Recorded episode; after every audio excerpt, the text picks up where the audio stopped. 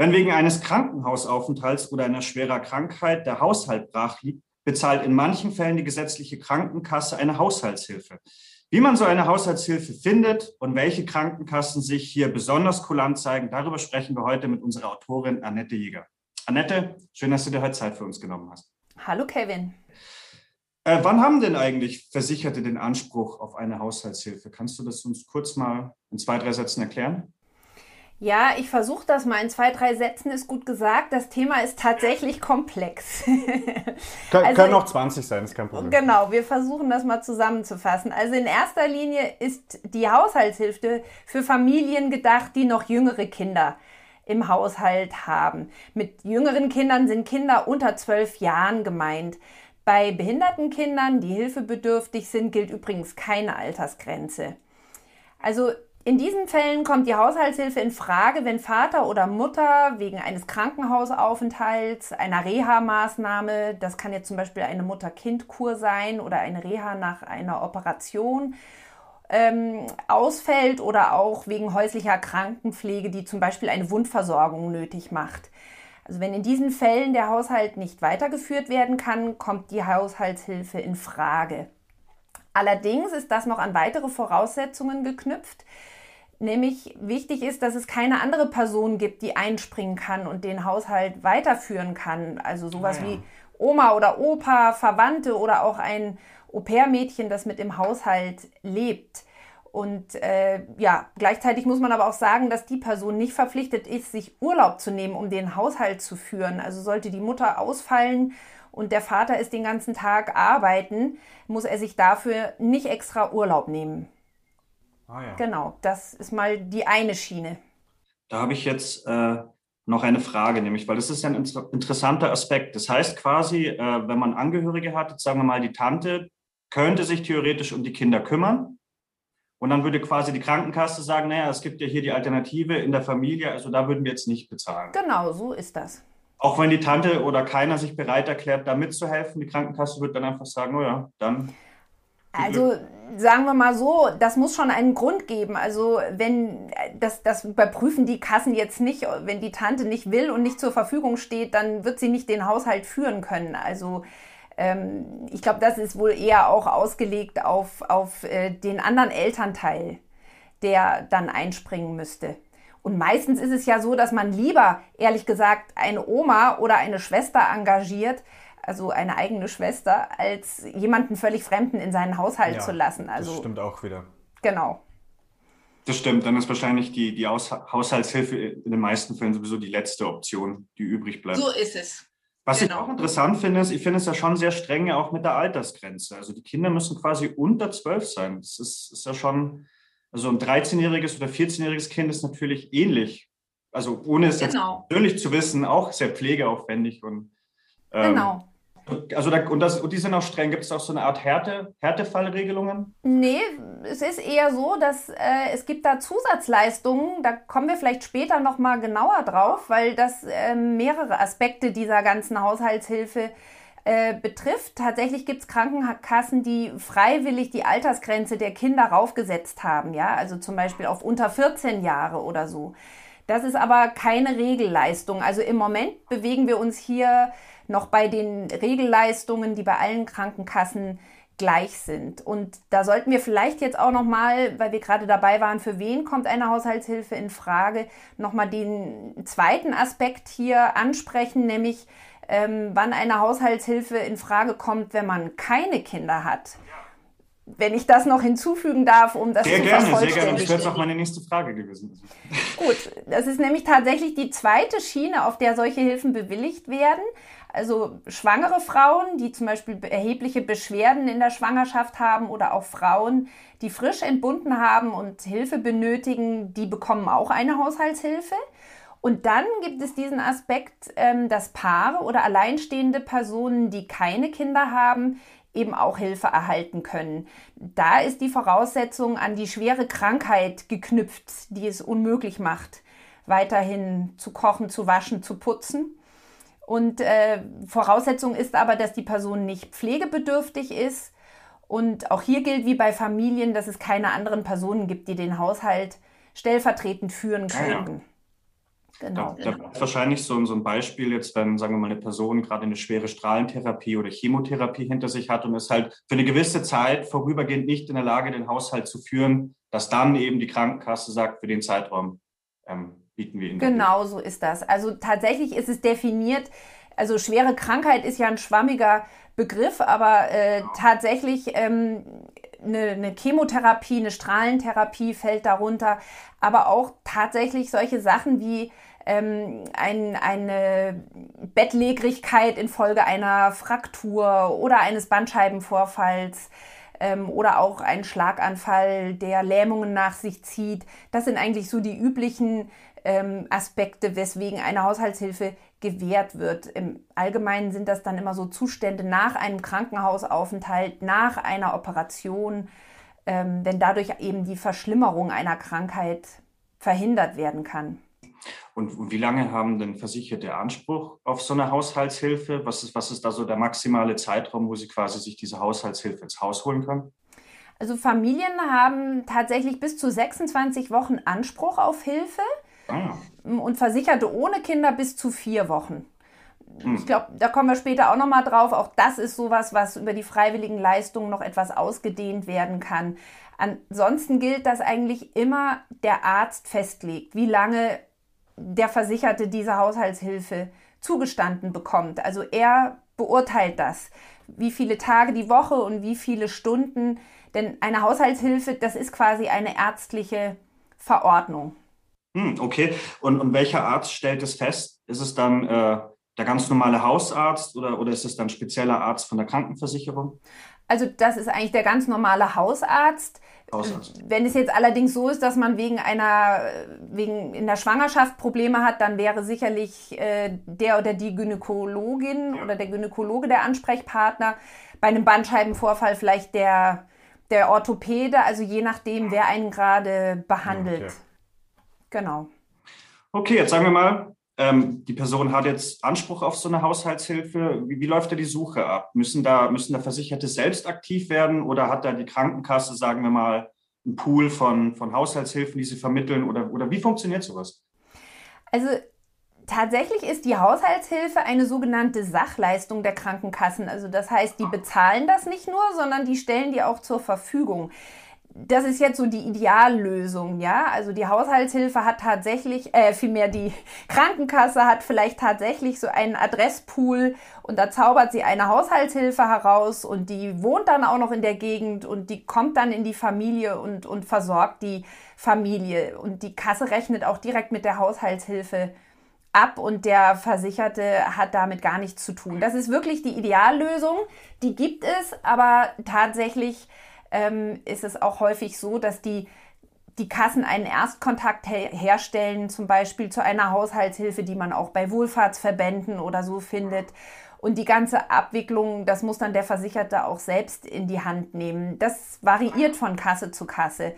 Und ähm, ja, in, in der Regel ist es aber ja so, dass die Familien oder die Betroffenen gerne jemanden um sich haben im intimsten Bereich, nämlich zu Hause, den sie irgendwie zumindest über fünf Ecken kennen. Und deswegen ziehen viele Familien es auch wirklich vor, selbst jemanden zu finden, sei es aus einer Nachbarschaftshilfe oder im Freundes- oder erweiterten Bekanntenkreis. Ähm, man muss sich nur klar sein, wenn man das selbst in die Hand nimmt, dann hat das unter Umständen Auswirkungen auf die Abrechnung.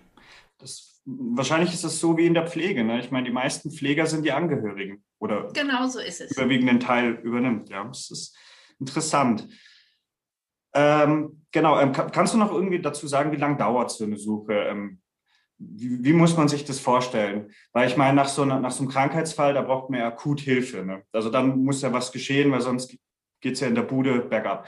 Ähm, wie lange dauert da so, ein, so eine Suche? Ähm, kannst du dazu was sagen oder ist es schwer und ist es von Krankenkasse, also, Krankenkasse unterschiedlich? Ja, also ich glaube, ja, es ist schwierig hier ein genaues Zeitfenster zu nennen, wenn man schon, also wenn man weiß, dass man ins Krankenhaus muss oder dass man eine ambulante, äh, nicht eine ambulante, sondern eine stationäre Reha-Maßnahme oder sowas wahrnehmen muss, dann ist es wirklich sehr sinnvoll, schon vorher sich um diese Hilfe zu kümmern, denn tatsächlich kann das auch mal ja, drei Wochen dauern, bis sie bewilligt ist überhaupt von der Krankenkasse.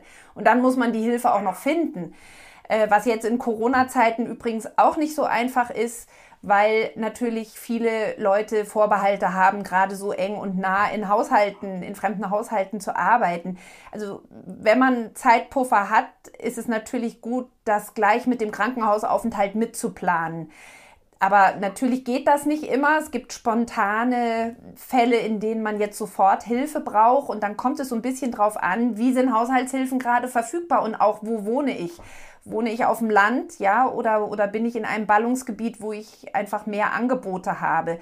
Das kann schon sein, dass man da eine Durststrecke überwinden muss.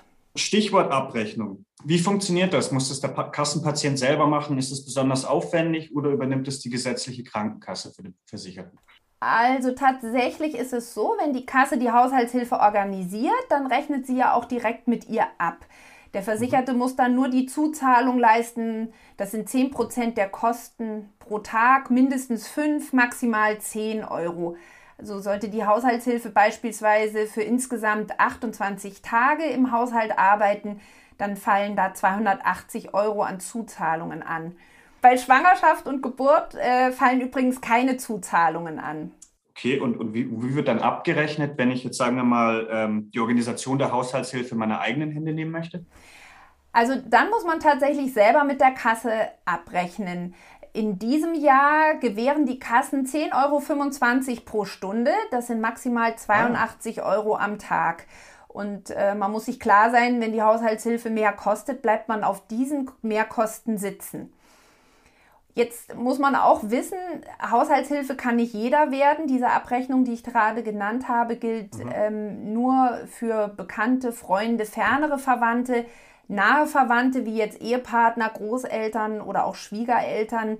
Ähm, dafür gibt es in der Regel keine Kostenerstattung. Mhm. Da kann man sich eben möglicherweise den Verdienstausfall oder Fahrtkosten erstatten lassen, aber das liegt im Ermessen der Kassen. Und für diesen Verdienstausfall werden eben auch oft äh, maximal 10,25 Euro pro Stunde angesetzt, also 82 Euro äh, am Tag. Also das möchte ich auch nochmal betonen. Beim Blick auf die Kasse und bei der Auswahl einer Kasse ist die Frage des Verdienstausfalls sicher ein entscheidendes Kriterium. Und die Zuzahlungen, nicht vergessen, die entfallen natürlich bei einer selbstbeschafften Haushaltshilfe.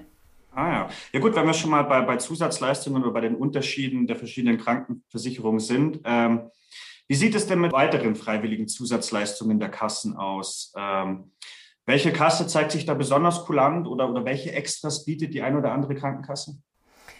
Ja, also die freiwilligen Zusatzleistungen sind in diesem Punkt Haushaltshilfe wirklich ganz mhm. entscheidend, mhm. zum Beispiel für Familien mit kleinen Kindern oder auch alleinstehende auch ältere Personen, die sonst einfach niemanden haben, der für sie einspringt. Da sind also die Altersgrenze hatten wir vorhin schon angesprochen, die heraufgesetzt wird auf 14 oder unter 16 Jahre oder eben auch die Frage des Verdienstausfalls. Manche Kassen erstatten das, andere nicht. Und wichtig ist vielleicht auch der Zeitraum, für den eine Hilfe gewährt wird. Den verlängern nämlich einige Kassen auf äh, 52 Wochen. Das ist immerhin ein ganzes Jahr. Oder bei Personen ohne Kinder, die können statt vier, sechs Wochen eine Hilfe erhalten. Genau.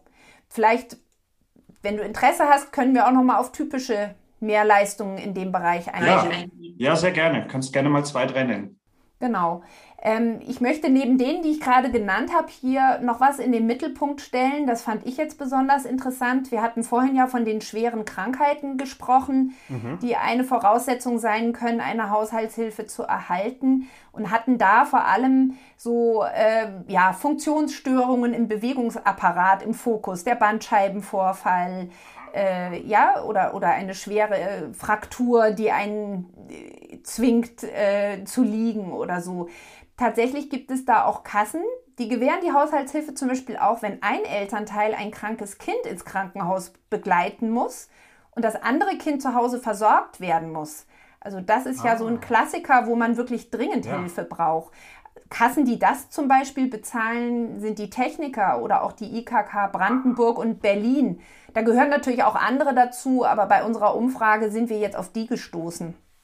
Das ist interessant. Also das heißt, sagen wir mal, der Vater oder die Mutter, der möchte eines, eines seiner Kinder ins Krankenhaus bringen, aber würde auch gern da zwei, drei Tage oder eine Woche oder wie auch immer dort gern beim Kind bleiben. Genau. Dann springt quasi dann zu Hause die Haushaltshilfe ein. Ah ja, das ist ja interessant. Genau, das kann wirklich eine wichtige Leistung sein. Es gibt dann noch sowas, was ich, äh, was ich auch noch interessant fand. Es gibt auch Kassen, die gewähren diese Hilfe, wenn ambulante ärztliche Behandlung erforderlich ist. Also wir haben zwar vorhin angesprochen, die schwere Krankheit gehört dazu, aber eben häufig ist das ein Zustand, der nach einer OP oder nach eines Krankenhausaufenthaltes eintritt. Wenn jetzt aber eine Kasse hier noch ihre Kriterien erweitert und ambulante ärztliche Behandlungen ähm, akzeptiert, dann gilt das auch bei einer sehr schweren Grippe, ja, oder bei starker Migräne. Und äh, das sind wirklich ganz interessante Aspekte, die bei einer Haushaltshilfe wichtig äh, sind. Da zeichnen sich die Bahn BKK, die Barmer oder auch die IKK Südwest aus. Die, das sind zum Beispiel Kassen, die in solchen Fällen leisten. Aber es gibt darüber hinaus natürlich auch noch viele andere. Ja, das ist ja super interessant, Annette. Ähm, du hast ja auch im Ratgeber der Woche, den du ja verfasst hast, ja auch so eine kleine Übersicht gemacht äh, zu, den, zu den Krankenkassen und welche Zusatzleistungen sie äh, anbieten? Ja, wir haben mal stichprobenartig bei äh, Kassen äh, herumgefragt, sage ich mal, eine Abfrage gemacht bei den Kassen, die sowieso schon bekannt dafür sind, dass sie im Bereich Haushaltshilfen mehr zahlen als andere und haben einfach mal deren Zusatzleistungen abgefragt und in einer Tabelle zusammengefasst. Das sind so ungefähr zehn Kassen, die wir da gefunden haben. Das können Sie im Ratgeber der Woche nachlesen und diese Tabelle finden. Und da kriegen Sie vielleicht auch einen Anhaltspunkt dafür, wie, auf welche Fragen man Wert legt, wenn man überhaupt bei seiner Kasse mal abfragt, was leisten die denn eigentlich? Oder wenn man sich eine andere Kasse suchen will. Das sind so ein paar Kriterien, ein paar Ideen, die man da genau abfragen kann. Annette, Vielen Dank, dass du dir heute Zeit genommen hast. Sehr gerne. Genau, Annette. Und der Ratgeber ist natürlich wie immer unten in der Beschreibung verlinkt für jeden zum Nachlesen. In diesem Sinne, äh, danke, Annette. Das war's doch schon für heute. Sehr gerne. Nächste Woche geht es um die Immobilienverrentung, wie das genau funktioniert. Und da ist mein nächster Gesprächspartner unser Geschäftsführer Horst Bialo. In diesem Sinne, vielen Dank fürs Zuhören. Bis zum nächsten Mal.